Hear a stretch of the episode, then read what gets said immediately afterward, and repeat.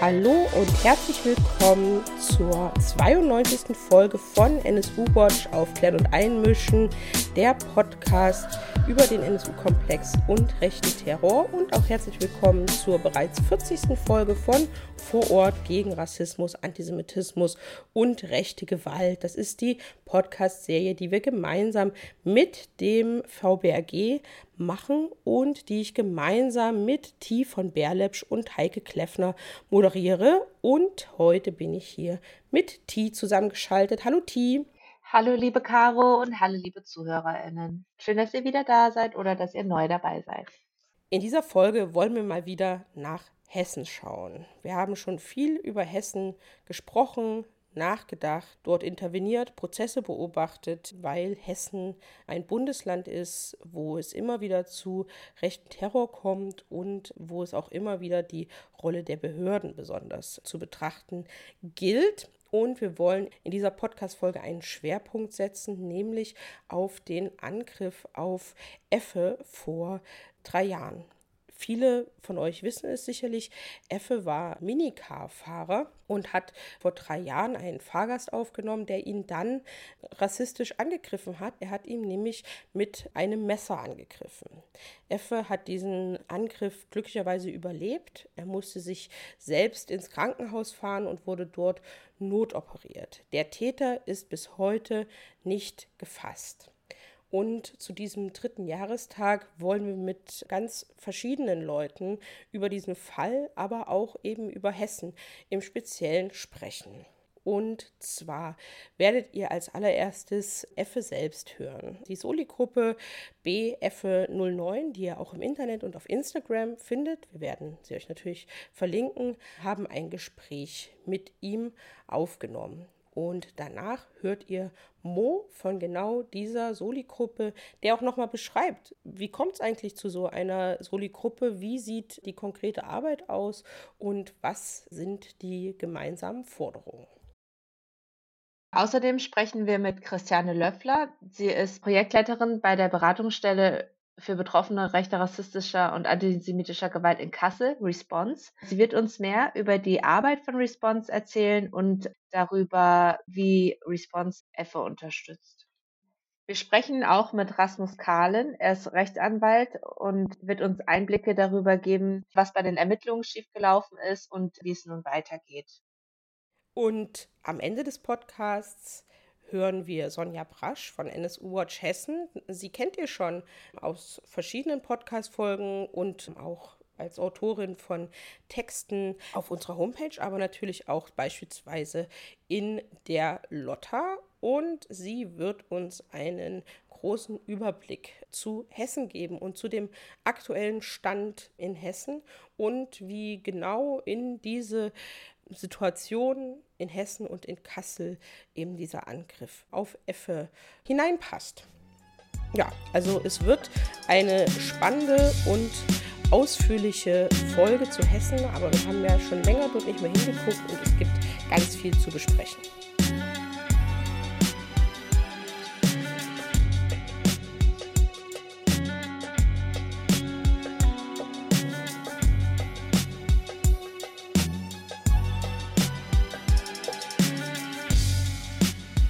Hallo, ich bin Mo von der Soli-Gruppe und ich mache das Interview mit Effe.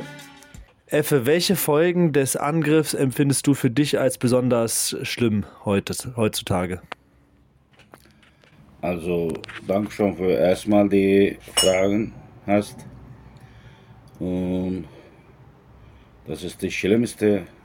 Er hat mein, mein Leben kaputt gemacht. Und seit drei Jahren ich gehe jede Woche Psychiater, ich nehme viel Tabletten, ich habe Schlafstörung, Angststände. Also, wie kann ich dann sagen, er hat mein Leben ganz kaputt gemacht. Und was sind noch weitere Konsequenzen für dich aus diesem Anschlag für dein Leben heutzutage? Also wie gesagt, heutzutage immer noch bin ich gleiche ich bin nicht gut. Also ich habe keine Zukunft. Ich sehe nicht mehr momentan. Was soll ich dann machen? Ich habe kein Vertrauen mehr. Und was, also bin ich nicht gut momentan. Und ähm, wie hat sich dein Verhältnis zur Polizei und Justiz äh, dadurch verändert, dass die Ermittlungen geführt wurden und auch der Täter bis heute nicht gefunden ist? Also Dankeschön, das war die gute Frage für mich. Ich frage immer noch selbst, warum bis heute Täter nicht gefunden. Natürlich, ich vertraue Polizei und Gericht und sowas alles. Ich bin also, ich bin enttäuscht, warum bis jetzt Täter nicht gefunden. Deswegen, wie gesagt, eben die, die Fragen auch. Also bin ich nicht sicher in der Straße und sowas. Das ist die Frage. Warum immer noch nicht gefunden? Punkt. Und was wäre dein Wunsch, was jetzt passieren soll oder könnte drei Jahre nach der Tat für dich? Also ich bin dankbar für, für meine Kollegen. Wir sind jetzt momentan Solo-Gruppe aufgebaut seit dann drei Jahren. Ich habe Kollegen bei mir. Ich bin dankbar dafür für alle. Wenn ohne Leute gewesen. Heute bin ich nicht komm auf der Beine. Ich bin ganz herzlich dank. Was warte ich dann meine Zukunft? Gar nichts. Ich will mein Leben wieder zurückhaben wie früher. Sonst will ich nicht. Ich will auch mit Familie, mit meiner Tochter Urlaub gehen, zum Stadt Eistil gehen zum Beispiel oder Kino gehen. Aber ich habe immer noch Angst, weil Täter läuft freiwillig in der Straße noch. Das ist immer noch nicht gefunden. Deswegen meine Zukunft, ich sehe nicht, keine Ahnung, was muss ich da machen. Ich bin ganz Zeit zu Hause und Garten sitzen, aber wie lange noch, das weiß keiner. Ich nehme viel Tabletten, Schlafstörung, wie gesagt. So, danke schon für alles. Welche Bedeutung hat für dich die Öffentlichkeit, dass die Öffentlichkeit von der Tat Bescheid weiß und welche Bedeutung hat es, dass da an diese Tat erinnert wird für dich? Also ich bin erstmal, nochmal sage ich, der, ich bin der dankbar für Leute, solche Gruppe Leute arbeitet und Response auch auf mich, neben mir oder hinter mir, sagen wir. Viele Leute ist bei mir, Gott sei Dank, ich sage dann alles. Herzlichen Dank nochmal. Und was dann, also Beziehung ist das, das weiß ich selber auch nicht. Keine Ahnung. Und jetzt wollen wir dieses Jahr eine Gedenktafel, und du hast dir das explizit gewünscht, eine Gedenktafel an der Friedrich-Ebert-Straße zu machen. Wieso ist es für dich ein, wichtig, dass dieser Gedenkort geschaffen wird? Also, ich denke, das ist keine sehr gute Frage. Warum ich will das unbedingt Gedenktafel zu machen? Weil das bei mir passiert. Ich will nicht mehr von anderen Leuten passieren. Leute, das muss da lesen.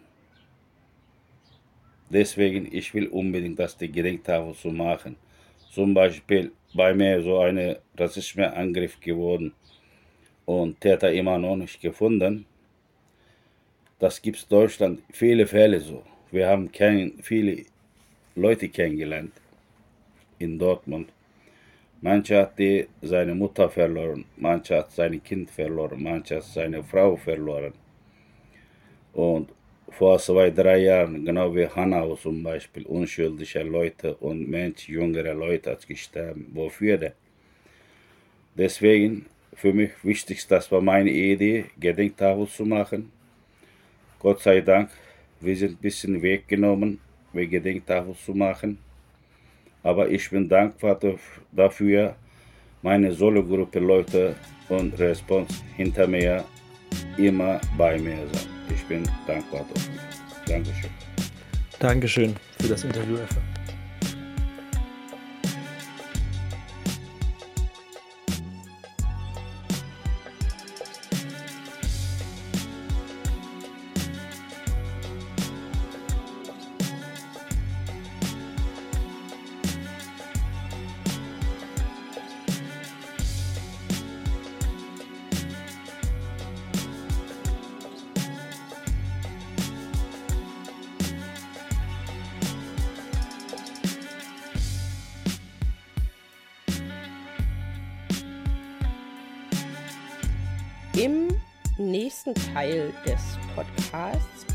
Wir Mo von der Soli-Gruppe BF09. Schön, dass du bei uns im Podcast bist. Hallo. Hallo. Wir haben ja gerade schon das Gespräch mit Effe gehört und ihr habt euch mit ihm gemeinsam zu ähm, dieser Solidaritätsgruppe zusammengeschlossen. Und tatsächlich ist es ja so, dass es eine der zentralen Konsequenzen aus dem NSU-Komplex ist, mögliche rechte Gewalt aufzudecken und zu benennen, auch ohne abgeschlossene Gerichtsverfahren oder Ermittlungen abzuwarten, weil ja manchmal auch die TäterInnen, so wie in diesem Fall, noch gar nicht gefasst sind. Und wenn das sozusagen eine Praxis ist, ist natürlich für uns und die HörerInnen wichtig zu erfahren, was heißt das konkret? Das klingt ja erstmal sehr abstrakt. Das heißt, wie seid ihr auf diesen Angriff auf Effe aufmerksam geworden und wie ging es dann weiter? Der Angriff hat ja insofern diese besondere Seite, dass Effe der einzige Zeuge des Angriffs ist und gleichzeitig der Betroffene. Denn er war mit dem Täter ja alleine an dem Abend in der oder in der Nacht im Taxi unterwegs. Und äh, dementsprechend hat Effe, nachdem er sich selbst ja auch, also er hat sich selber ins Krankenhaus gerettet, hat dann per Not-OP überlebt. Und danach hat er selber quasi dann halt auch nur von diesem Angriff berichten können und auch das Tatmotiv Rassismus kommuniziert und weitergegeben. Und aus seinem Umfeld dann wurde das öffentlich gemacht. Und daraufhin sind dann verschiedene Kasseler Gruppen, unter anderem die Gruppe Kassel Postkolonial, darauf aufmerksam geworden und haben diese Tat öffentlich thematisiert weil es erstmal eine ganz große Debatte darum gab, äh, weil die Polizei am Anfang in den ersten Pressemitteilungen sich etwas schwer damit getan hat, das als Rassismus anzuerkennen und Effe sozusagen Glauben zu schenken. Und deswegen gab es erstmal sehr starken Druck in diese Richtung, dass Effes Erzählung von dem, was da passiert ist, als die Wahrheit anerkannt wird und dass es hier ein rassistisch, rassistisches Tatmotiv gab. Und von da an haben sich dann auch persönliche Kontakte hergestellt. Also Leute haben einfach den Kontakt zu Effe gesucht und ihm dann wenige Wochen nach der Tat auch eine erste Demonstration organisiert, die auf die Tat aufmerksam gemacht hat. Und so hat sich so ein Kreis von Unterstützerinnen mit Effe zusammengetan und das weiter sozusagen zu der Tat weitergearbeitet in den äh, folgenden Jahren. Und diese Soli-Gruppe BF09 ist jetzt noch eine recht junge Gruppe, die erst im Laufe des letzten Jahres entstanden ist, wo es einfach nochmal konkreter darum ging, auch mit einer Gruppe in der Öffentlichkeit, die den Namen des Betroffenen trägt, aufzutreten, um nochmal Öffentlichkeitsarbeit gezielter für die Sache machen zu können. Deswegen ist diese Gruppe dann entstanden. Und jetzt sind wir da dran, sozusagen gemeinsam die einerseits natürlich auch Fragen der Aufklärung, das ist ja für F ein ganz wichtiges Thema, dass der Täter gefunden wird und andere Fragen voranzutreiben. Auch in dem Fall von Effe hat sich gezeigt, dass es halt einfach wichtig ist, so auch die versuchen, die ganzen, die Öffentlichkeit zu beobachten, die verschiedenen Kanäle zu beobachten und einfach sehr sensibel drauf zu schauen. Also es gibt hier in Kassel leider immer wieder auch rassistische Übergriffe oder auch Menschen, die erstmal von Gewalt berichten und wo vielleicht auch in der Öffentlichkeit noch gar nicht so klar ist, okay, was war da genau das Motiv, dann einfach nachzuforschen und zu gucken, gibt es einen Kontakt, kann man einen Kontakt herstellen. Also auch wir als Soli-Gruppe BF09 haben jetzt in den vergangenen Wochen und Monaten immer wieder, wenn wir was mitbekommen haben, zum Beispiel gab es in Berlin einen Mord an einem Taxifahrer, kurz vor Ostern war das, haben wir dort auch einen Kontakt hergestellt. Da ist das Motiv bis heute nicht, äh, nicht klar, aber sozusagen einfach sehr aufmerksam zu sein und dann dahinterher zu sein, um halt schnell in Kontakt zu treten und dann vielleicht mit, mit den Betroffenen gemeinsam zu schauen, was es jetzt braucht. Wie sieht denn eure Arbeit im Alltag so aus? Wie kann man sich das vorstellen? Wie unterstützt ihr Effe? Ja, wie organisiert ihr eure Arbeit? Wie funktioniert das denn, so eine Soli-Gruppe zu sein? Wir sind ja eine Gruppe von Leuten und Effe in dieser Gruppe und wir eine Form der Unterstützungsarbeit ist einfach eine ganz persönliche Ebene. Da sind Freundschaften entstanden. Das ist einfach ein Austausch. Es ist auch Dasein und Zuhören, gemeinsam Dinge verarbeiten, auch Frustration. Leider ist ja der Prozess, der dieser Tat gefolgt ist, auch geprägt von weiteren äh, Tiefschlägen, immer wieder Fragen von Finanzierung, Ablehnungen, Berufungsverfahren viele, viele bürokratischer Aufwand, der einfach extrem zäh ist, extrem langwierig und sich da sozusagen Kraft zuzusprechen, Kraft zu geben, infrastrukturelle Unterstützungsarbeit zu machen, irgendwo anzurufen, äh, irgendwelche Behördengänge gemeinsam zu bewältigen. Also so ganz einfache persönliche Arbeit, die irgendwie zwischen so einer wie Unterstützungsarbeit, aber einfach auch einer Freundschaft und als Freund oder Freundin mit Effe gemeinsam da zu sein, auch dann manchmal, also das geht ja auch dann viel weiter als einfach jetzt so Sachen, die sich rein an diesem, mit diesem Fall beschäftigen, sondern wir einfach auch gemeinsam Dinge unternehmen und so eine gute Zeit haben und nicht immer nur uns mit dieser Tat auseinandersetzen müssen. Und dann entwickeln sich daraus meistens ganz konkrete Fragestellungen. Die eine ist natürlich die Frage der Finanzierung. Ähm, die ist eben von staatlicher Seite ein sehr großer Aufwand. Also EFFE ist durch die Tat berufsunfähig geworden, hat ein schweres Trauma davon getragen, kann sich nicht mehr vorstellen, äh, natürlich Taxifahrer zu sein, aber ist bis heute auch nicht überhaupt nicht wieder arbeitsfähig und ist deswegen auf andere finanzielle Hilfe angewiesen und da auch die Entschädigungsleistungen staatlicherseits einfach aufwendig zu erhalten sind und auch dann die Frage, welche äh, Summen da zu bekommen sind, machen wir dann nochmal so eine eigenorganisierte finanzielle Unterstützungsarbeit. Das heißt, über Solidaritätsveranstaltungen, äh, Spendenkampagnen und so weiter ähm, in diese Richtung. Dann gibt es einfach die große Frage der Öffentlichkeitsarbeit. Effe, es ist ja sehr wichtig, dass auch die, dass Leute von dieser Tat wissen. Einerseits das, was passiert ist, aber auch, um in Zukunft vergleichbare Dinge zu verhindern oder darauf aufmerksam zu machen, dass sowas in Kassel passiert. Und in diesem Sinne ist ja auch, äh, freut er sich auch über Öffentlichkeitsanfragen und so sind wir dabei, auch dann Kontakte herzustellen und bei den Interviews dabei zu sein, das mit zu unterstützen und sozusagen diese Tat, die tatsächlich gar nicht so bekannt war lange oder auch vielleicht noch nicht so bekannt ist, weiter bekannt zu machen, auch über Kassel hinaus. Genau, es ist ja am 21. Juni der dritte Jahrestag des Angriffs. Wie habt ihr in den letzten Jahren in der Stadt interveniert und was sind heute eure Forderungen, die ja wahrscheinlich auch daraus dann resultieren aus den letzten drei Jahren? Es hat sich schon so etabliert, dass es jedes Mal zum Jahrestag eine Demonstration gibt, die als Auto- und Fahrradkorso abläuft. Das geht auch auf eine Idee von Effe zurück und ist sozusagen explizit auch unter Einbindung der ganzen Taxis. Also Effe war ja bei Minicar, einem Taxiunternehmen hier in äh, Kassel tätig und die beteiligen sich dann auch in großer Zahl an diesem Autokorso und das heißt, es ist ein Autokorso und Fahrradkorso, bei dem vor allen Dingen viele Minicars auch mitfahren, der quer durch die Stadt geht und eben diese Tat thematisiert mit Kundgebungen. Ähm, und diese Demo wird auch dieses Jahr wieder um 16 Uhr in Kassel am Nordstadtpark starten und quer durch die Stadt gehen. Die zentralste Forderung ist, der Täter soll gefunden werden ist einfach, äh, das ist sozusagen das, was Effe auch äh, mit am stärksten beschäftigt, diese Frage, okay, was, wo ist der Täter, wieso ist er nicht gefunden, warum ist er nicht gefunden? Das ist die zentrale Frage, die, die wieder thematisiert wird und daran anschließend Forderungen, die sich vor allen Dingen mit den Resultaten der Tat beschäftigen, also eine angemessene finanzielle Entschädigung für die Folgen der Tat und jetzt ganz konkret in diesem Jahr, und das ist vielleicht eine Neuerung, weil sich das erst seit dem letzten Jahr entwickelt hat, die Forderung nach einem, eines Gedenkorts hier in Kassel. Und zwar wünscht sich Effe eine Gedenktafel an dem Ort, an dem die Taxifahrt gestartet ist. Das ist, so muss man sich vorstellen, ist eine so, das auf der Friedrich-Ebert-Straße in Kassel ist eine der Clubmeilen, wo das Nachtleben hier in Kassel besonders viel stattfindet, also ein sehr belebter Ort.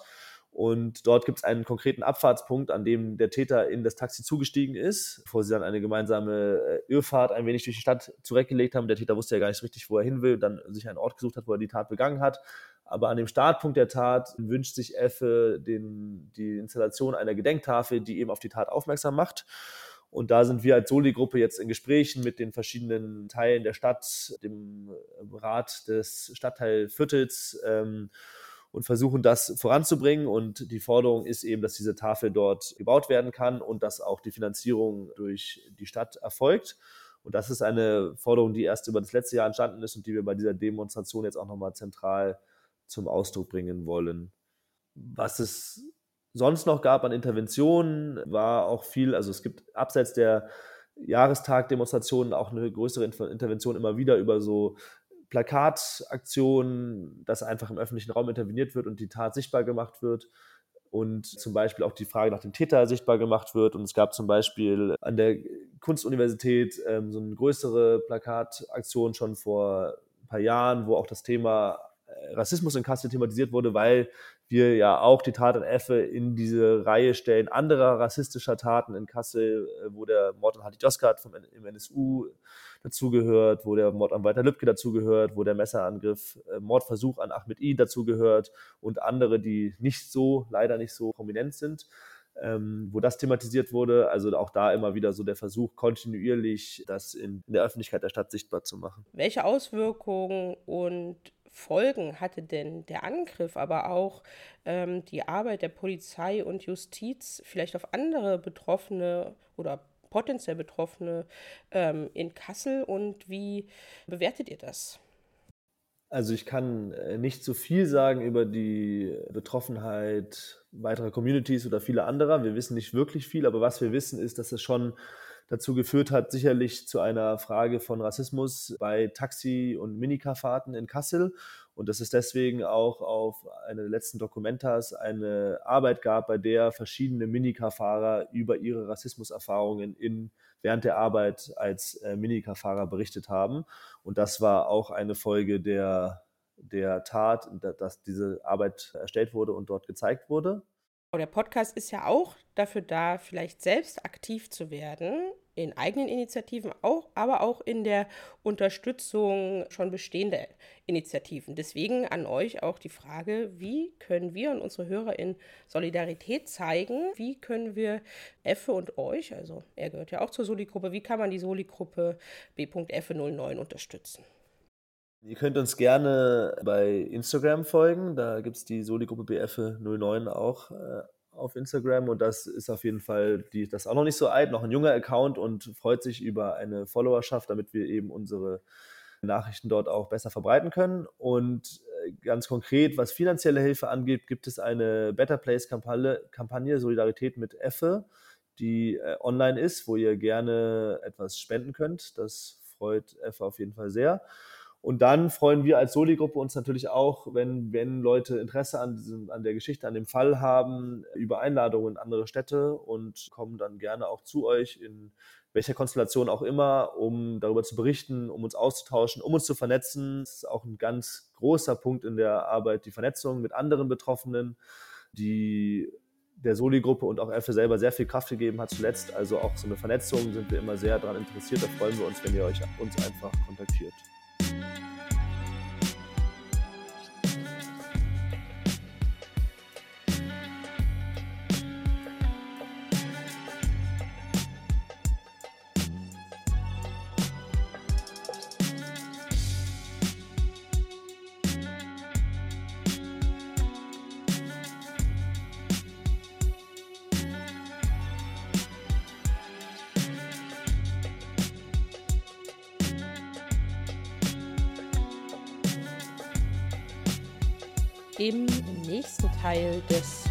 Podcasts Blick nach Hessen anlässlich des dritten Jahrestags des rassistischen Angriffs auf Effe begrüße ich Rasmus Kahlen. Er ist Anwalt aus Göttingen und vertritt Effe nach diesem Angriff. Hallo Rasmus. Hallo und vielen Dank für das Interesse und die Einladung. Wir blicken mal drei Jahre zurück. Ich kann mich da auch noch an die ersten Zeitungsartikel erinnern. Nach dem Angriff stand relativ schnell ein rassistisches Motiv im Raum. Haben denn dann die ErmittlerInnen dieses Motiv angemessen berücksichtigt? Über den Angriff selber haben wir ja wahrscheinlich schon einiges gehört. Und es ist in der Tat so gewesen, dass mein Mandant von Beginn an und auch sehr konsistent geschildert hat, dass er ja aus dem Nichts rassistisch beleidigt worden ist und es so dann diesen Angriff auf seinen Hals mit ja, einem Messer, einem Stichwerkzeug, genau können wir es nicht sagen, da keine Tatwaffe vorliegt, dass es diesen Angriff gegeben hat. Und die Ermittlungen sind dann zumindest auch erstmal so geführt worden, dass ja, sie also einem versuchten Tötungsdelikt, davon muss man ganz stark ausgehen, gerecht werden, was den Umfang der Ermittlungen, was, was die Ernstnahme angeht. So. Bei der Tatmotivation sieht es ein bisschen anders aus. Also es ist zwar ja auch mit dem Staatsschutz Kontakt aufgenommen worden, so kann man das vielleicht sagen. Es sind auch ein paar Ermittlungen geführt worden, aber ich konnte jetzt den Akten, die mir vorliegen, ja nicht entnehmen, dass eine tiefergehende Recherche in diese Richtung stattgefunden hat. Das muss man leider so sagen. Wir wissen ja, bis heute ist der Täter auch nicht gefasst worden. Was ist denn da schiefgelaufen bei den Ermittlungen aus deiner Sicht? Also was jetzt schiefgelaufen im Sinne von falsch gelaufen ist, kann man, glaube ich, relativ schlecht sagen. Also wie ich schon meinte, es sind, es sind sehr umfangreiche Ermittlungen geführt worden. Also wobei man auch tatsächlich sagen muss, es ist ja nicht ganz einfach, denn grundsätzlich die meisten Tötungsdelikte spielen sich in einem Beziehungskreis ab. So, das ist für Ermittler der Normalfall. Ja, also dass, dass der, der Täter einer solchen Tat irgendwo aus dem persönlichen Umfeld kommt. Das ist hier offenkundig nicht so. Es gab keine persönliche Verbindung, keine Bekanntschaft. Das ist aber genau auch etwas, was eben gerade für solche rassistischen Übergriffe, bei denen jemand letztlich ausschließlich aufgrund seiner, ich sage es mal so, gelesenen Herkunft Opfer einer solchen Tat wird, eben anders. Und das macht natürlich die Ermittlung für die Polizei nicht leichter. Das muss man erstmal so vorwegstellen. Was man aber letztlich sagen kann, ist, dass ja im Hinblick auf Personen aus dem rechten Spektrum nicht besonders viel ermittelt worden ist bis jetzt. Also der, natürlich wurde der Fokus darauf gelegt, dass man das Umfeld des Tatortes, sage ich mal so, ähm, ausgeleuchtet hat mit Ermittlungen, da ja zumindest in irgendeiner Form im Raum steht, dass der Täter irgendeinen Bezug hat zu dieser Örtlichkeit, an der der Übergriff stattgefunden hat. Er hat ja schließlich das Taxi explizit dort in diese Gegend dirigiert. Das heißt nicht, dass er dort leben muss, aber zumindest irgendeinen örtlichen Bezug zu dieser Gegend könnte er haben. Er kannte ja schließlich den Straßennamen zumindest mal. So, was noch recherchiert worden ist, sind Videoaufzeichnungen, wo man ja gegebenenfalls dann auch, also den Täter hätte sehen können. Es gibt ja auch eine Videoaufzeichnung, auf der man den Täter beim Einsteigen sieht. Leider ist die Qualität einfach nicht sehr gut, weil es da um eine Überwachungskamera ne, aus dem öffentlichen Bereich geht. So, das, das, was passiert ist. Weiterhin ist auffällig, fand ich, und das hat mich ein bisschen gestört, je häufiger ich die Akte studiert habe, dass es einen sehr starken Augenmerk darauf gegeben hat, die Aussage meines Mandanten auf Richtigkeit zu überprüfen. Also man findet an keiner Stelle in der Akte irgendwelche Passagen, wo explizit davon ausgegangen wird, dass mein Mandant irgendwo die Unwahrheit gesagt hat. Aber die Häufigkeit der Nachfragen und die Art und Weise, wie immer wieder auf meinen Mandanten zugekommen worden ist und immer wieder die gleichen Fragen gestellt worden ist, das ist etwas, was schon auffällig ist. Und ähm, da denke ich, also merkt man auch so ein bisschen das strukturelle Problem. Ja, nur hat man in Kassel mit solchen Taten und der Behandlung und auch der öffentlichen Wahrnehmung der Ermittlungen schon länger Erfahrung.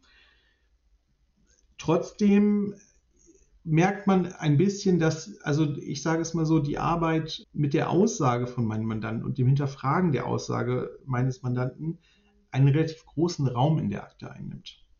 So, und das ist etwas, was für mich so ein Geschmäckle von Misstrauen hinterlässt. Das muss man schon sagen.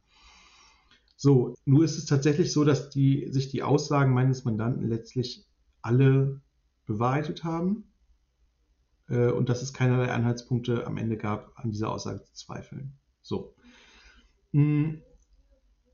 Was die Recherche anging, ja, in Bezug auf Personen, die aus dem rechten Spektrum stammen, in irgendeiner Form in Erscheinung getreten sind mit Gewaltdelikten, da stellt sich die Akte für mich eher so, dass es sehr, sehr lose erfolgt ist und dass man dort auch wieder sieht, dass, naja, also der Staatsschutz zwar über Informationen verfügt, damit aber etwas hinterm Berg hält und dass auch so eine eingerichtete Mordkommission nicht entsprechende Informationen an die Akte bringen konnte, die, die Ermittlungen irgendwie weitergebracht haben.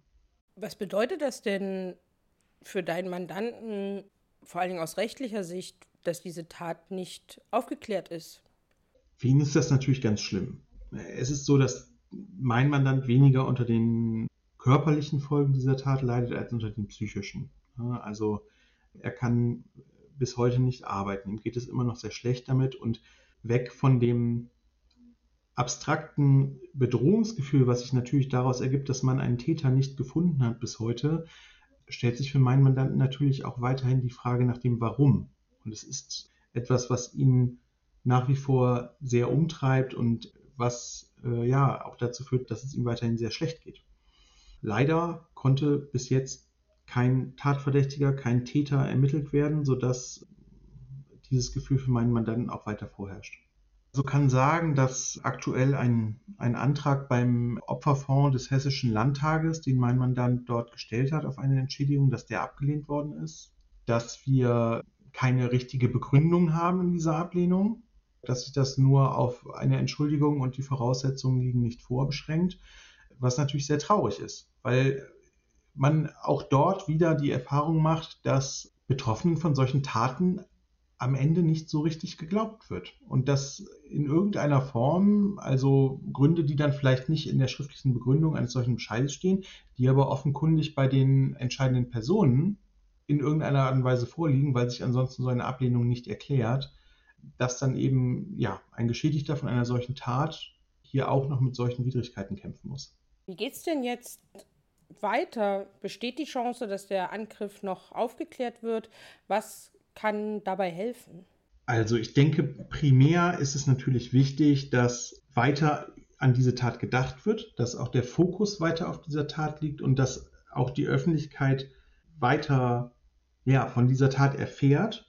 Denn es besteht natürlich immer die Chance, dass so ein Täter, der ja auch Spuren hinterlassen hat, irgendwann aufgrund dieser Spuren gefasst wird, weil er andere Straftaten begeht es besteht auch die Möglichkeit, dass so ein Täter sich irgendjemandem offenbart in irgendeiner Art und Weise.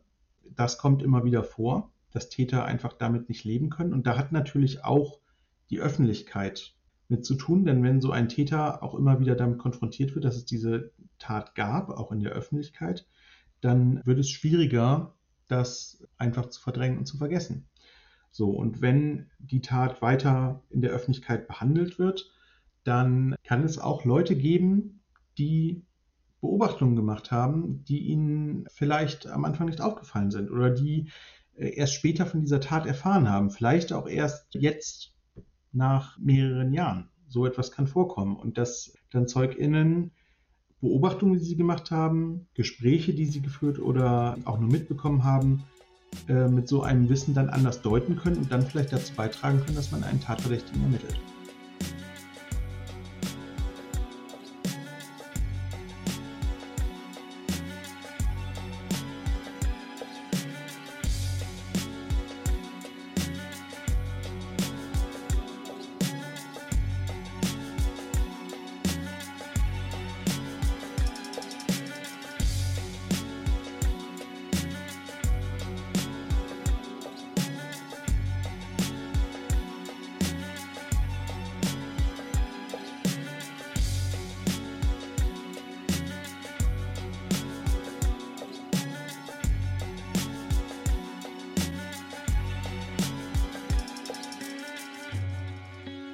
Sonja, meine erste Frage an dich ist, Kassel ist ja eine bekannte Rechtsterrorismus-Tatortstadt.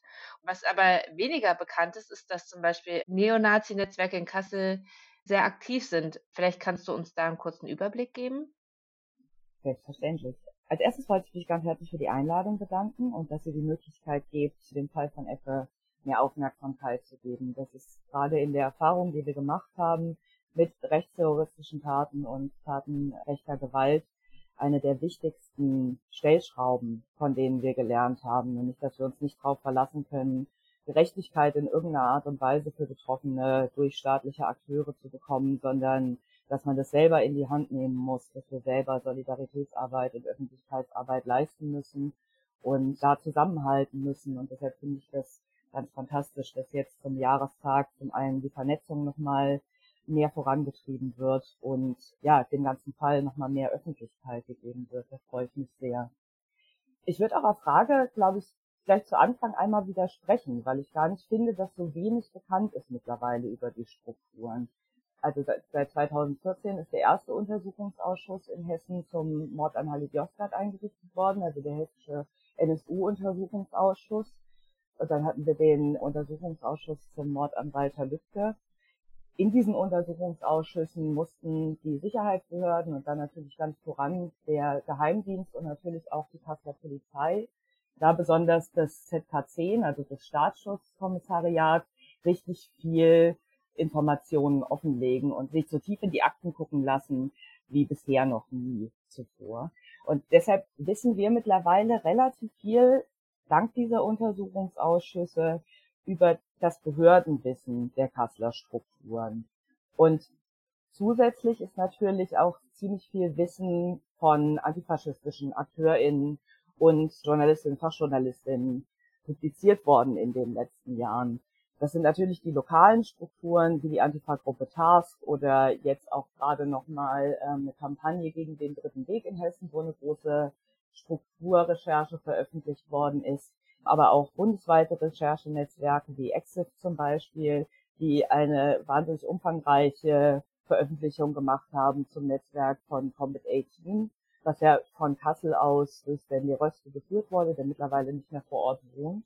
Das heißt, es gibt eigentlich ziemlich viel Wissen mittlerweile über die Strukturen. Was eben fehlt, ist die Umsetzung davon in staatliches Handeln, in behördliches Handeln.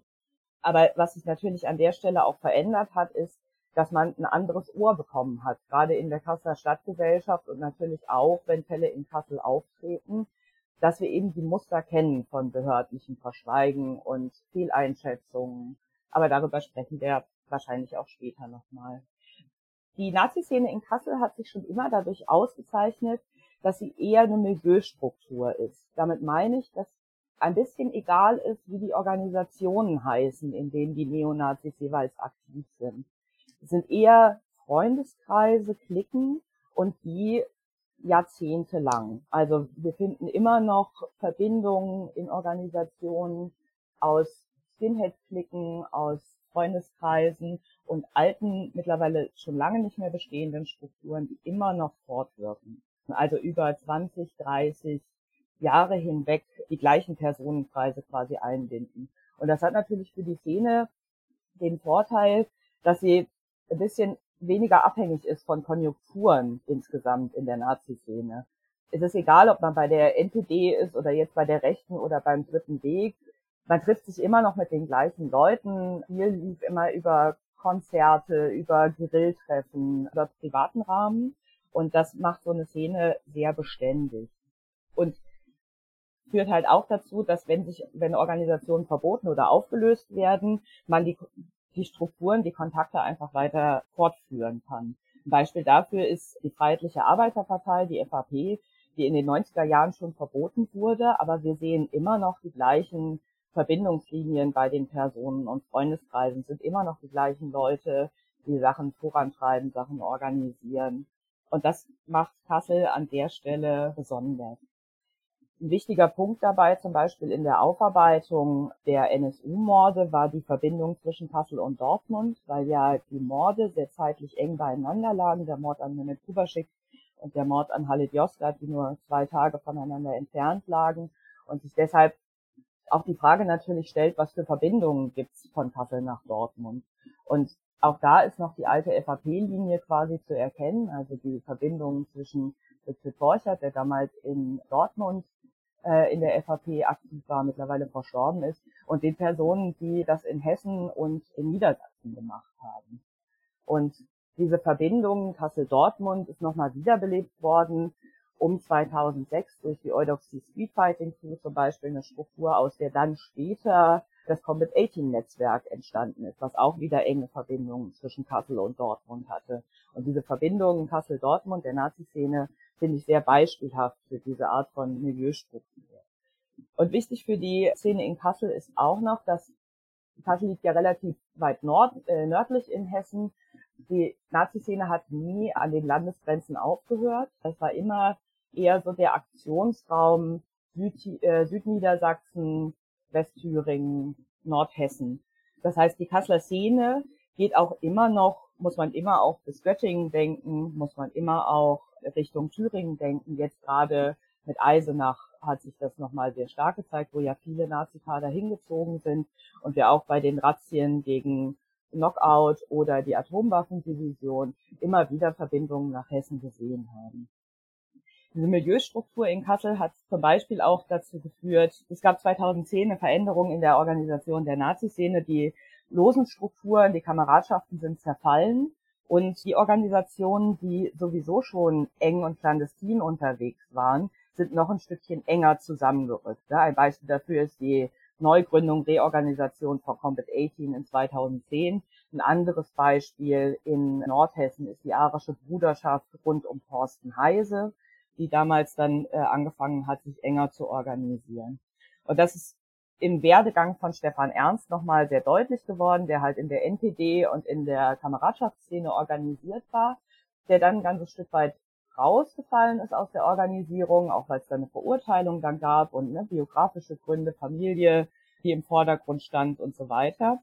Und dann aber, als die rassistische Mobilisierung wieder angefangen hat, 2014, 2015, sehr viele Leute wieder auf die Straße gegangen sind und gerade auch Männer angerufen worden sind, das deutsche Volk und ihre Frauen wieder zu verteidigen, in Anführungszeichen. Wo man merkt, das Potenzial ist nicht weg. Ne? Das ist diese ganze Debatte um Stefan Ernst mit abgekühlt und brandgefährlich, wo, wo man einfach sagen muss, die Behörden haben an der Stelle diese rassistische Mobilisierung politisch nicht eingeschätzt, was natürlich auch nicht verwunderlich ist, wenn der Chef des Bundesverfassungsschutzes damals schon mit der AfD sympathisierte und in Chemnitz bei den Ausschreitungen und den Hetzjagden davon geredet habe, wie hätte es nicht gegeben. Und dementsprechend ist eben diese rassistische Mobilisierung dann nicht als Reaktivierungsmoment von der Szene gesehen worden. Und dann passiert genau das. Alte Freundschaften werden reaktiviert. Stefan Ernst trifft Markus H. wieder und die beiden organisieren sich wieder zusammen. Ne? Und das ist wieder ein Beispiel für diese langjährigen Szenestrukturen, die wir in Kassel finden. Du hast ja eben schon gesagt, es gibt durch die Untersuchungsausschüsse total viel Wissen jetzt, aber es fehlt staatliches Handeln. Wir wissen ja aus der Erfahrung, dass Rechtsterrorismus, rassistische Gewalt und Antisemitismus immer dann entstehen, wenn vor Ort eine Kultur der Straflosigkeit und Aufklärungsblockaden bestehen. Kannst du dazu vielleicht noch etwas mehr sagen, wie das in Kassel ist? Was in Kassel immer die Besonderheit war, auch jetzt so, ne, wenn man, wenn man in die Vergangenheit schaut, wir haben diese krassen Gewalt- und Terrortaten und gleichzeitig sehr wenig Straßenpräsenz von der Nazi-Szene. Das heißt, es gibt so einen Wahrnehmungsgap. Man hatte eine ganze Zeit lang eben vor allen Dingen einen Neonazi in Kassel auf dem Schirm, weil der durch schwere Gewalttaten aufgefallen ist und dahinter konnten sich dann auch Strukturen wie Combat 18 zum Beispiel ganz gut verstecken. Was wir von alten Fällen wissen, äh, die äh, aufgearbeitet worden sind, jetzt auch in der Beschäftigung mit den rechtsterroristischen Taten, ist, dass von seitens der Behörden die Betroffenen selten ernst genommen worden sind, dass die Tatmotive, die sie benannt haben, eben nicht ernst oder wahrgenommen worden sind. Wir haben von NSU Watch dazu mal vor einiger Zeit einen Text veröffentlicht, alte Fälle, neue Fragen, wo wir nochmal gesammelt haben, welche Fälle uns aufgefallen sind und mit den Betroffenen gesprochen haben. Und da ist dann eben auch nochmal sehr klar geworden, wie wichtig das ist, das Wissen der Betroffenen zu dokumentieren, zu analysieren, ernst zu nehmen, gerade eben auch als antifaschistische oder zivilgesellschaftliche Seite, die sich mit dem Thema beschäftigt, weil es nicht so viel hilft, viel Wissen aus Akten zu haben, wenn man nicht weiß, wie man das gegenprüfen soll. Man muss mit so Aktenwissen, Behördenwissen wahnsinnig kritisch umgehen, weil sich dadurch eben auch der Fokus ganz leicht verschiebt. Es ist wahnsinnig wichtig, das Wissen von Betroffenen abzuholen und sie darin zu unterstützen und das Wissen eben auch stark zu machen. Das hat sich gezeigt beim, bei den Schüssen auf den Wagenplatz 2001, das hat sich gezeigt beim Mord an Halit Yozgat, dessen Eltern einfach auch im Untersuchungsausschuss nur an sehr randständigen Platz irgendwie gehört worden sind. Das hat sich gezeigt beim äh, Mordversuch auf Ahmed I. Und Ahmed hat es ja auch nochmal sehr deutlich selber formuliert in der Pressekonferenz und in seinen Statements zum Urteil, dass, dass er von den Behörden nicht ernst genommen wurde. Dass die Behörde selber für sich festlegt, sie hat in alle Richtungen ermittelt und zwar auch in die rechte Szene, dass Ahmed aber nicht ernst genommen wurde da drin, als er auf den Zusammenhang mit der Kölner Silvesternacht aufmerksam gemacht hat. Oder dass er gefragt wurde eben, ob das nicht auch Täter vom IS gewesen sein könnten, die ihm quasi nachgefahren sind, obwohl er sehr eindeutig auf das rassistische Motiv hingewiesen hat.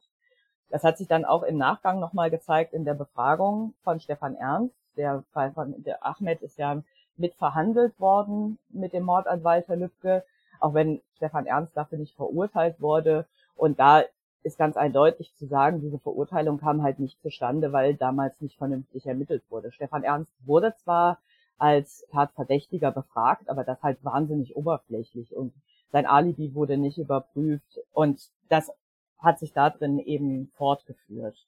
Und an der Stelle ist es eben ja nochmal sehr deutlich geworden, dass man sich eben nicht darauf verlassen kann, dass die Polizei schon tut, was man, was sie kann, sondern dass man, selbst wenn sie in die Richtung rechts ermitteln, selbst wenn sie mittlerweile einsehen, dass es zu rassistischen Straftaten kommen könnte in Deutschland, dass man da eben sehr genau hingucken muss, wie wird denn da befragt und wie wird vor allen Dingen mit den Betroffenen umgegangen damit. Wie bewertest du es, dass ausgerechnet der Lübcke-Mörder durch ein staatliches Aussteigerprogramm betreut wird und dass der Lübcke-Untersuchungsausschuss und auch Hanau ihre Abschlussberichte erst nach der Wahl vorlegen werden? Nach dem Mord an Walter Lübcke musste die Regierung reagieren auf den Vorwurf quasi, Hessen sei Rechtsterrorismus Tatortland. Damit konnte man natürlich nicht weiter umgehen. Man konnte nicht weiter so damit umgehen, dass man weiter verschweigt und das irgendwie unter den Teppich kehren will. Weil natürlich mit, ne, mit dem Mord an einem CDU-Politiker eine ganz neue Dimension aufgemacht wurde. Und natürlich hat auch der hessische Geheimdienst enorm darunter gelitten, imagemäßig, was irgendwie in den Untersuchungsausschüssen dabei rausgekommen ist. Ne? Also mit dem Desaster Andreas Temme am Tatort, was nicht erklärt werden konnte, wo ja die hessische CDU dann noch Temme gedeckt hat und so weiter. So ein Kurs konnte einfach nicht weitergefahren werden. Und der hessische Geheimdienst stand ja auch einfach da als inkompetentester Haufen, ich glaube nur noch vor Thüringen. Ne? Und darauf musste natürlich reagiert werden. Und das haben sie auf zweierlei Maßnahmen gemacht. Der Geheimdienst wurde vermeintlich demokratischer umstrukturiert mit flacheren Hierarchien und einer besseren Fehlerkultur und es wurde sich wahnsinnig viel zivilgesellschaftliche Expertise dazu genommen. Also es sind Kompetenzzentren gegründet worden, äh, die Beratungsstrukturen des Demokratiezentrums mit eingebunden worden. Ne? Man hat die Zivilgesellschaft quasi als Berater für den Verfassungsschutz da näher mit rangenommen, ohne natürlich an den grundsätzlichen Arbeitsweisen großartig viel zu ändern. Aber da, damit wollte man natürlich reagieren mit, auf den Vorwurf, dass man keine Analysefähigkeit hätte. Und jetzt hat man irgendwie mehr PolitikwissenschaftlerInnen eingestellt und die Zivilgesellschaft ein Stück näher an sich rangeholt oder die Staatsantifa-Akteure, würde ich sie mal nennen, ein Stück weiter an sich rangeholt, um eben mit dem Vorwurf von Ahnungslosigkeit quasi umgehen zu können. Das hat sich ja jetzt auch nochmal ganz massiv gezeigt, als dieser Geheimbericht, der sogenannte, geleakt worden ist, ne, dass der VS gar keine Ahnung hatte, was er mit seinem Aktenwissen da anfangen soll.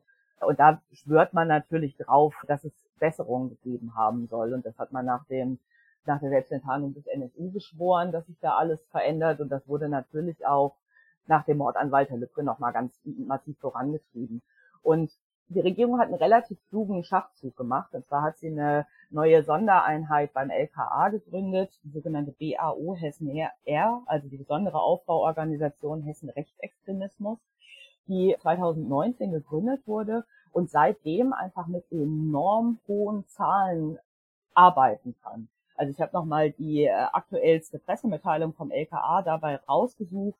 Seit ihrer Gründung 2019 wurden über 365 Durchsuchungen durchgeführt, 10.625 Sicherstellungen und 178 Haftbefehle gegen 164 Personen vollstreckt. Ja, und das sind natürlich beeindruckende Zahlen. Niemand kann quasi mehr Peter Beuth, dem Innenminister, vorwerfen, er würde nichts gegen die rechte Szene machen. Und genauso hantieren sie auch damit. Also diese Wortbausteine, die ich gerade vorgelesen habe, mit jeweils aktuellen Zahlen, die hängen an jeder Pressemitteilung dran, die stehen in jeder Antwort auf kleine Anfragen. Man trägt diese Zahlen quasi vor sich, um zu beweisen, dass Hessen eben darauf reagiert, dass es diese Straftaten gegeben hat. Das Problem an der ganzen Sache ist allerdings, man kann diese Maßnahmen qualitativ einfach überhaupt nicht bewerten. Es ist nicht nachvollziehbar, ob aus diesen ganzen Maßnahmen Strafverfahren entstehen. Es ist überhaupt nicht bewertbar, was diese hohen Zahlen quasi an Auswirkungen haben gegen die Szene. Man kann überhaupt nicht bewerten, welche Strukturen werden da beleuchtet. Also von, von außen betrachtet kann man eben sagen, Strukturen wie zum Beispiel die Hammerskins werden wahrscheinlich nicht mit beleuchtet dabei, aber dafür eben so Internetkameradschaften und Telegram-Kreise. Ne? Und das heißt, wir können gar nicht sagen, was hat das denn dann tatsächlich für Konsequenzen, dass es diese, diesen hohen polizeilichen Druck da an der Stelle gibt, außer dass es PR-mäßig enorm gut ist für die Regierung. Und natürlich kann äh, auch im Parlament eine Opposition diese Maßnahmen nicht kritisieren, ne? weil natürlich das alle gut finden, wenn die Polizei den Nazis auf den Füßen steht.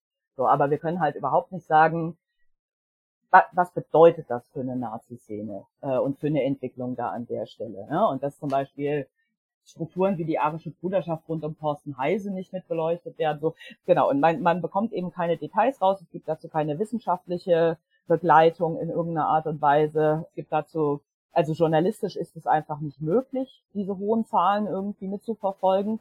Alle zwei Monate kommen irgendwie Meldungen zu so Razzien raus äh, und man hat einfach gar keine Chance nachzuvollziehen, wie das funktioniert, weil man jeweils bei den Staatsanwaltschaften up to date bleiben müsste, ob irgendwie in in einem Zeitraum von einem Jahr oder mehr irgendwie daraus ein Verfahren entsteht und wie dann abgeurteilt wird da an der Stelle. Das heißt, es ist einfach überhaupt nicht möglich. Und das finde ich einen sehr geschickten Schachzug von der Regierung, weil man sich quasi unüberprüfbar macht. Und es geht eben darum, die Deutungshoheit wieder zu bekommen, weil das natürlich fürs Image wahnsinnig schlecht ist und auch für die hessische CDU natürlich wahnsinnig schlecht ist. Die ganzen Nazi-Chat-Gruppen in den Behörden und so weiter. Und da braucht man eben prestigeträchtige Maßnahmen, die man in der Öffentlichkeit gut verbreiten kann.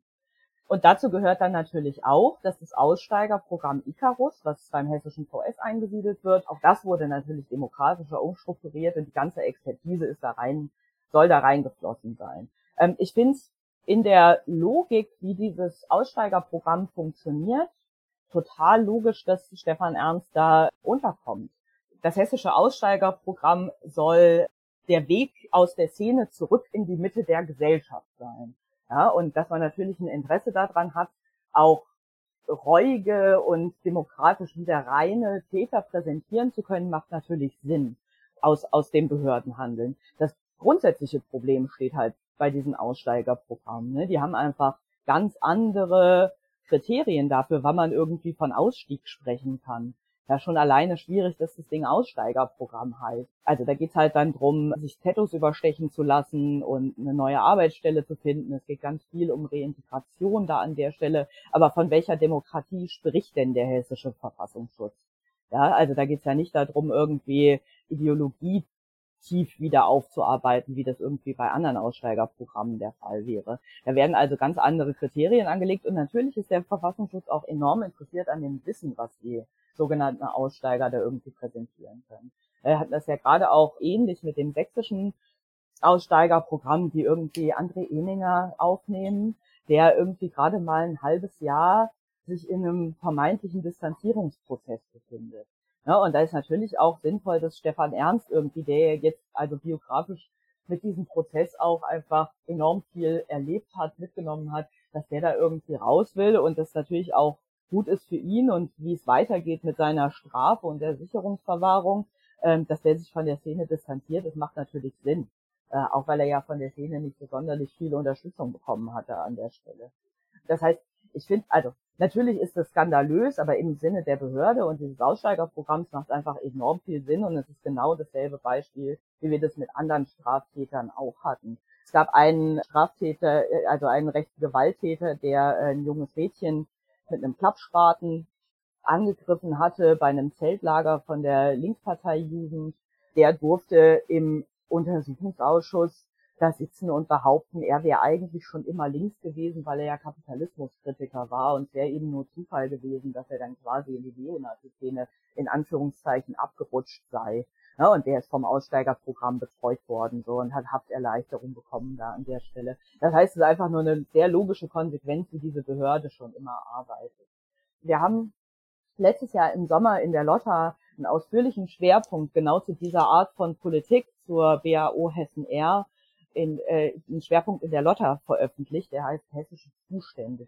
Und ähnlich finde ich das auch mit der Abgabe der Untersuchungsausschüsse nach der Wahl. Meines Erachtens sind diese Abschlussberichte nicht sonderlich wahlbeeinflussend, weil die keine Überraschung sein werden. Die jeweiligen Parteien haben in der Ausschussarbeit enorm deutlich gemacht, in welche Richtung sie diese Sache bewerten, ja, indem wie sie mit Betroffenen umgegangen sind, wie, wie, wie tief die Szene beleuchten wollten, wie sehr sie Behörden eben nicht auf die Finger gucken wollten.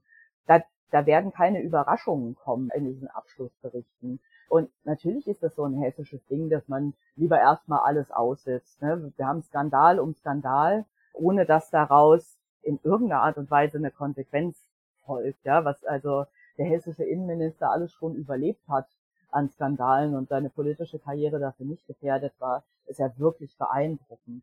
Genau, insofern finde ich, sind auch das wieder Skandale, die niemanden interessieren werden. Und mir geht es eher darum, den Fokus zu setzen auf diese Kontinuitäten, die wir da in der Politik feststellen können. Weil das ist einfach seit Jahren das Gleiche. Einfach seit Jahren erleben wir da das Gleiche. Nichts verändert sich, nichts bewegt sich und stattdessen wird man eben zermürbt, weil es diese einzelnen Kampffelder da gibt. Und deshalb ist eben das Wichtige, wegzukommen davon, in Hessen sich auf staatliche Akteure in irgendeiner Art und Weise verlassen zu wollen, sei es das Parlament oder seien es die Sicherheitsbehörden oder der Geheimdienst, sondern wir müssen das selber in die Hand nehmen, wir müssen selber die Vernetzung vorantreiben, wir müssen selber für Aufklärung sorgen und wir müssen zusammenstehen und uns solidarisieren, damit diese Skandale, die da so an uns vorüberziehen, für uns nicht kaputt machen.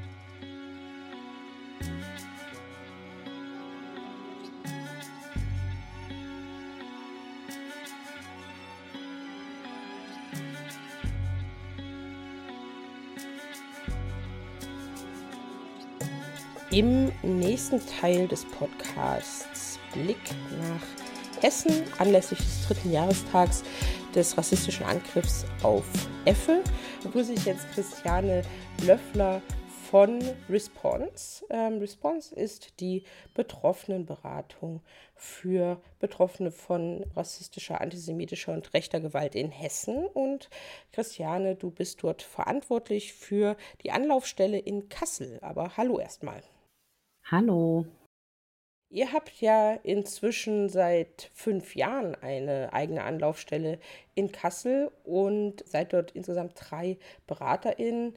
Was zeigt sich denn? Welche Schwerpunkte gibt es in Kassel? Welche betroffenen Gruppen unterstützt ihr schwerpunktmäßig? Was zeigt sich in Kassel vielleicht mehr als in anderen Städten in Hessen? Als hessenweite Beratungsstelle Response haben wir ja zwei Büros, ein Büro in Frankfurt und eins in Kassel. Und von Kassel aus beraten wir vor allem in Nord- und Osthessen Menschen, die rechtsmotiviert, rassistisch und oder antisemitisch in Bezug auf ihren sozialen Status, wegen ihrer Religionszugehörigkeit, ihrer sexuellen Orientierung und oder Identität oder auch wegen ihres politischen Engagements angefeindet, bedroht oder verletzt werden. Wir beraten auch Angehörige, Freundinnen sowie Unterstützerinnen und Zeuginnen von solchen Angriffen.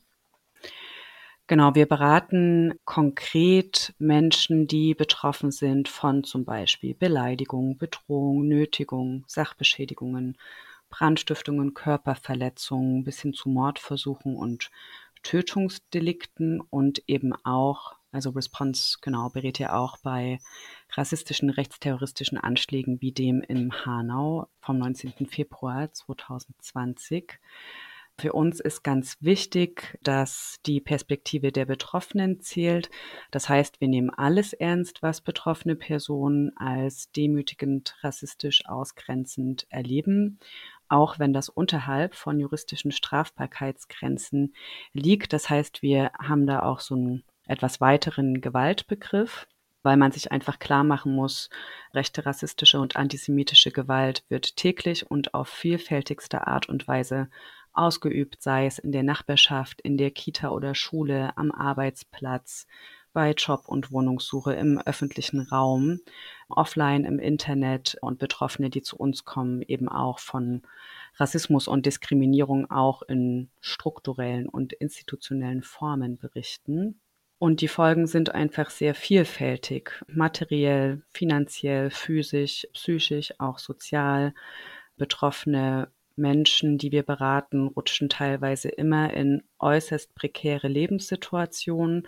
Sie können manchmal zeitweise oder dauerhaft auch nicht mehr arbeiten nach Angriffen, haben es zu tun mit vielfältigen eben auch psychischen Folgen bis hin zu Traumatisierung, Wobei mir da wichtig ist zu betonen, dass wir Trauma im Kontext verstehen. Das heißt, es geht eben nicht nur um, ähm, also bei rassistischer, rechter, antisemitischer Gewalt, nicht nur um ein individuelles Problem oder ein individuelles ähm, Trauma, das es zu bewältigen geht, sondern und um individuelles Leid, das ist natürlich auch, aber es ist eben eine Folge von Gewalt, die auch gesellschaftlich verortet werden muss und deren Bewältigung auch im gesamtgesellschaftlichen Machtverhältnissen stattfindet.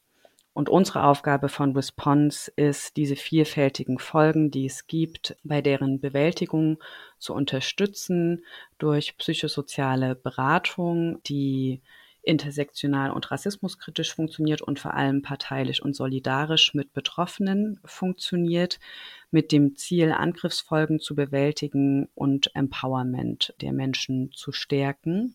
Und in dem ersten Schritt geht es immer erstmal darum, einen sicheren Raum herzustellen, wo die Erfahrung von betroffenen Menschen da sein kann, Platz hat, zugehört wird und eben nicht in Frage gestellt wird, wie das Betroffene ja oft erfahren in sehr verschiedenen Kontexten. Und von da aus schauen wir dann einfach, was Menschen wollen, was sie brauchen, welche Informationen wichtig sind, wie wir konkret unterstützen können und wichtig ist einfach, dass Menschen immer die Kontrolle haben über das, was passiert, genau, und selbst über die konkreten Schritte entscheiden, die dann folgen oder folgen können. Wir unterstützen im Umgang mit Behörden bei Antragsstellung, zum Beispiel was finanzielle Unterstützungs- und Entschädigungsleistungen angeht.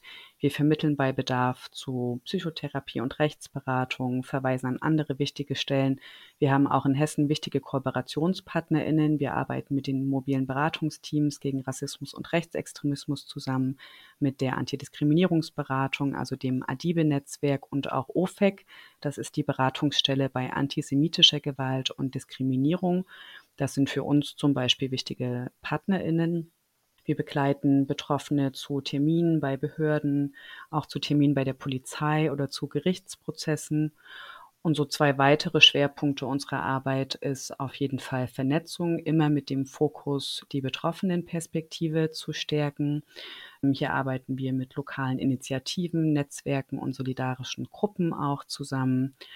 Und ein anderer Schwerpunkt ist eben auch Sichtbarmachung, Recherche und Monitoring und Dokumentation von rechter und rassistischer Gewalt, zum Beispiel über unsere Meldestelle Hessen schaut hin. Dort kann man Vorfälle melden und auch nach Beratung fragen. Und wenn Betroffene das wünschen, wenn Betroffene ihre Erfahrungen und ihre Kämpfe sichtbar machen wollen, unterstützen wir auch fallbezogene Öffentlichkeitsarbeit. Das vielleicht mal so ein Einblick in, was wir so schwerpunktmäßig machen. Du hattest noch gefragt, was ist vielleicht in Kassel besonders? Ich glaube, genau, man muss es einfach erwähnen an der Stelle. Es gibt in Hessen und in Kassel natürlich auch eine Kontinuität rechter, rassistischer und antisemitischer Gewalt. Es gab den NSU-Mord an Halit Yozgat 2006 am 6. April am 6. Januar 2016 wurde Ahmed I. in Lohfelden Opfer eines genau rassistisch motivierten Mordversuches. Hier wurde der Täter, der auch Walter Lübcke in der Nacht vom 1. zum 2. Juni 2019 erschossen hat, vermutet, dass er auch den Angriff auf Ahmed I. begangen hat. Das Gericht hat das anders beurteilt und wir haben eben ne, den Angriff, den rassistischen Mordversuch auf Effe, der während er seine Arbeit als Taxifahrer ausgeübt hat, am 21.06.2020 angegriffen wurde. Das heißt, es gibt eine Vielzahl und das sind Beispiele. Es gibt weitere Betroffene und weitere unaufgeklärte Taten. Es gibt insgesamt nicht gänzlich aufgeklärte äh, Netzwerke und Zusammenhänge. Und das ist der Kontext, in dem wir uns bewegen und den man sich klar machen muss. Du hast es ja schon gesagt. Stefan Ernst ist nicht für den Angriff auf Ahmed I verurteilt worden und im Fall des rassistischen Angriffs auf Effe ist der Täter noch nicht gefasst worden. Welche Auswirkungen hat denn diese Straf- und Konsequenzlosigkeit für die Täter auf andere Betroffene rassistischer und rechter Gewalt und auch auf das Vertrauen von ihnen in Polizei und Justiz?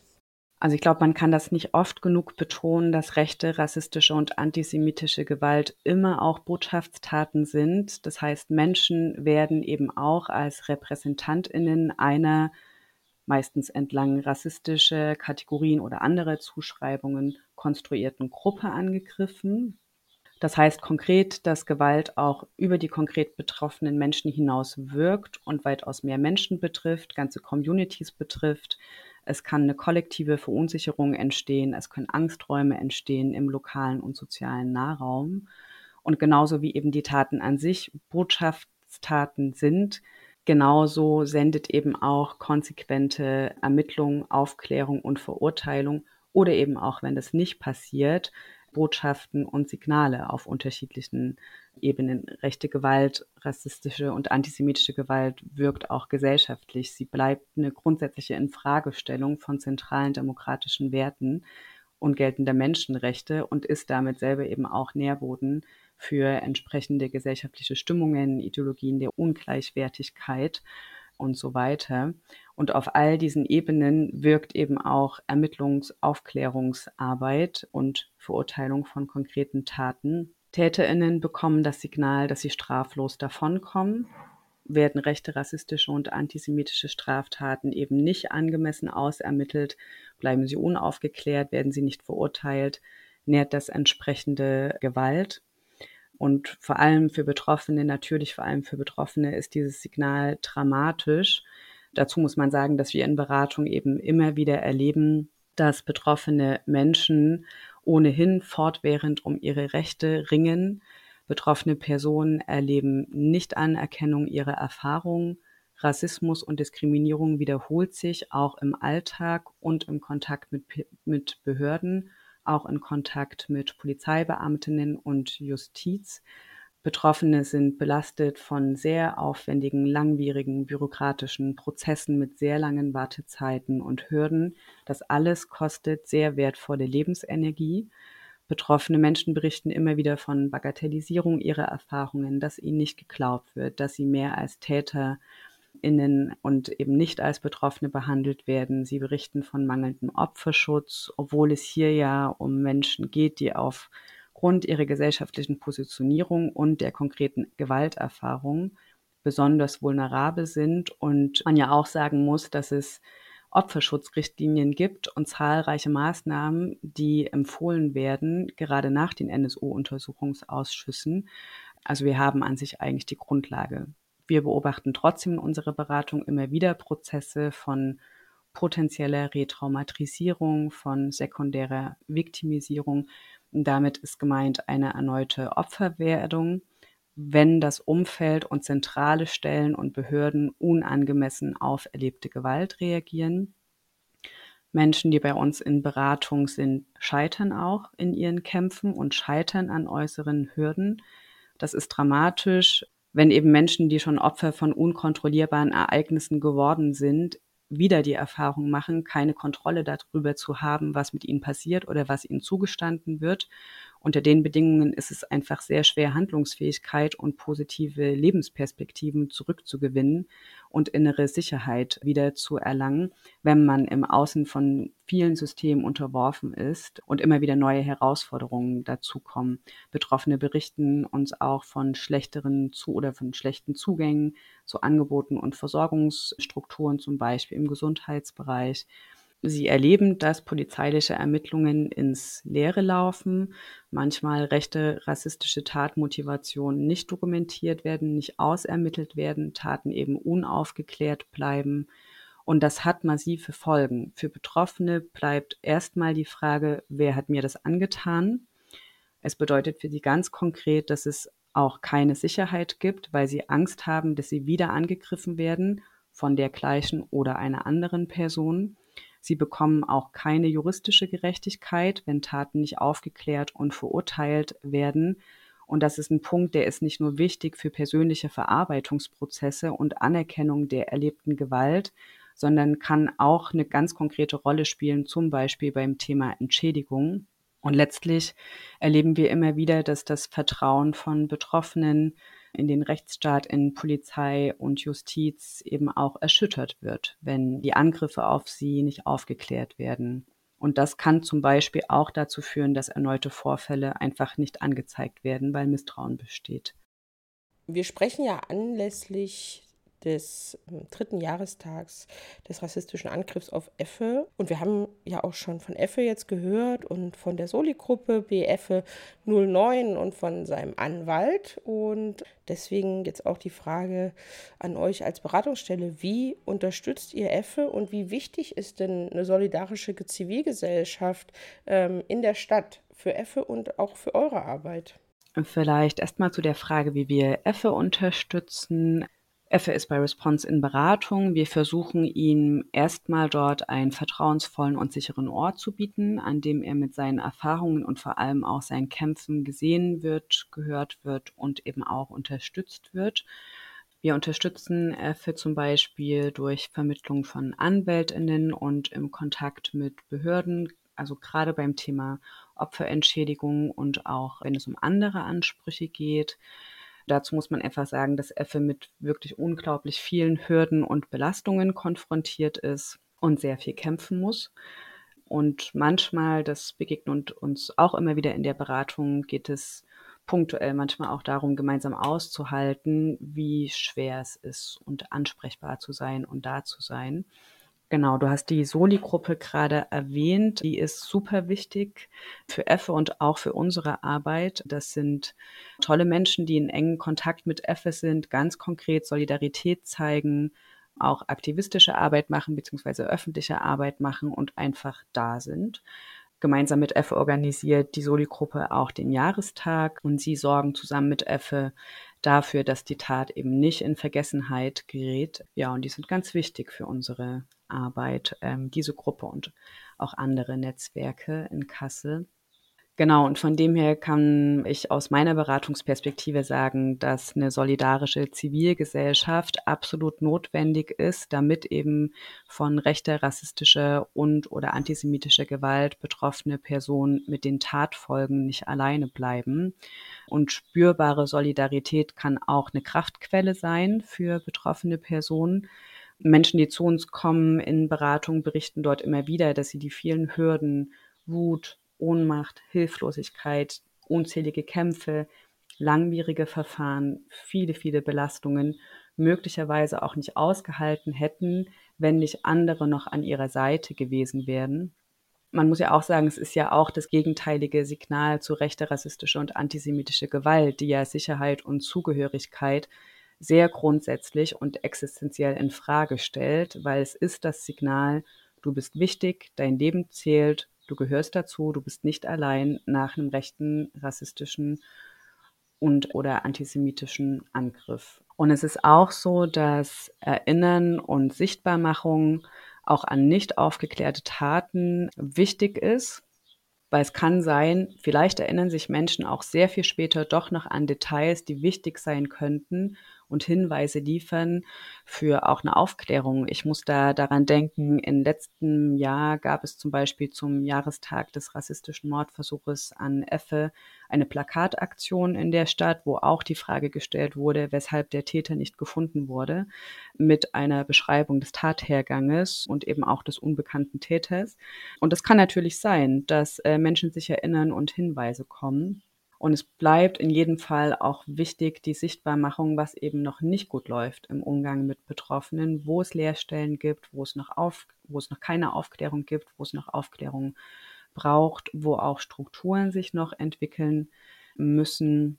Das ist einfach total essentiell und total wichtig und es bleibt einfach festzuhalten, rechte, rassistische und antisemitische Gewalt wirkt gesamtgesellschaftlich das hatten wir ja am Anfang kurz und ähm, geht deswegen eben auch uns alle was an. Es ist eine gesellschaftliche, eine gesamtgesellschaftliche und politische Herausforderung, die mit konkreten Maßnahmen gestaltet werden muss. Es ist eben eine Gewalt, die im gesellschaftlichen Kontext zu verstehen ist und deswegen braucht es eben auch Zivilcourage und eine solidarische und auch selbstreflexive Zivilgesellschaft und politische Verantwortung.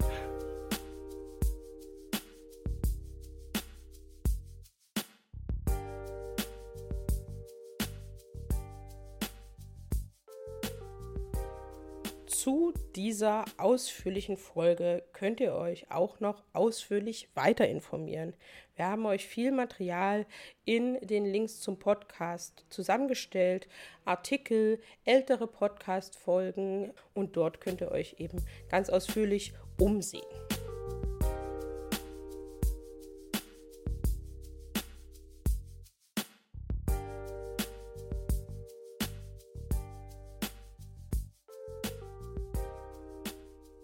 Wir sitzen natürlich schon an den nächsten Folgen und wollen dort unter anderem Schwerpunkte auf rechte Angriffe durch AfD-PolitikerInnen und AfD-AnhängerInnen setzen und auch auf rechte Angriffe auf KlimaaktivistInnen. Für unsere Arbeit und auch für diesen Podcast sind wir auf eure Unterstützung angewiesen. Ihr könnt an uns spenden. Alle Informationen dazu findet ihr in den Links zum Podcast oder einfach auf nsu-watch.info slash spenden. Ihr könnt uns monatlich unterstützen oder auch einmalig. Und auch wir freuen uns, wenn ihr den Opferhilfefonds des VBRG unterstützen könnt. Informationen dazu findet ihr unter verband-brg.de slash Opferhilfefonds. Wir wissen natürlich, dass nicht alle immer mit Geld unterstützen können oder wollen. Aber wir freuen uns natürlich auch, wenn ihr diesen Podcast bewertet und euren Freundinnen davon erzählt und einfach auch an den Themen dranbleibt, auf die wir hier die Schwerpunkte setzen. Genau, und bis zu den nächsten Folgen findet ihr uns im Internet nsu-watch.info verband-brg.de. Wir sind auf Twitter und Instagram zu finden, at nsuwatch und at rechte-gewalt. Und wir sind auch auf Mastodon und Facebook zu finden. Wir hören uns in den nächsten Folgen wieder. Tschüss, Tschüss, Caro. Tschüss, liebe ZuhörerInnen. Bis dann bald.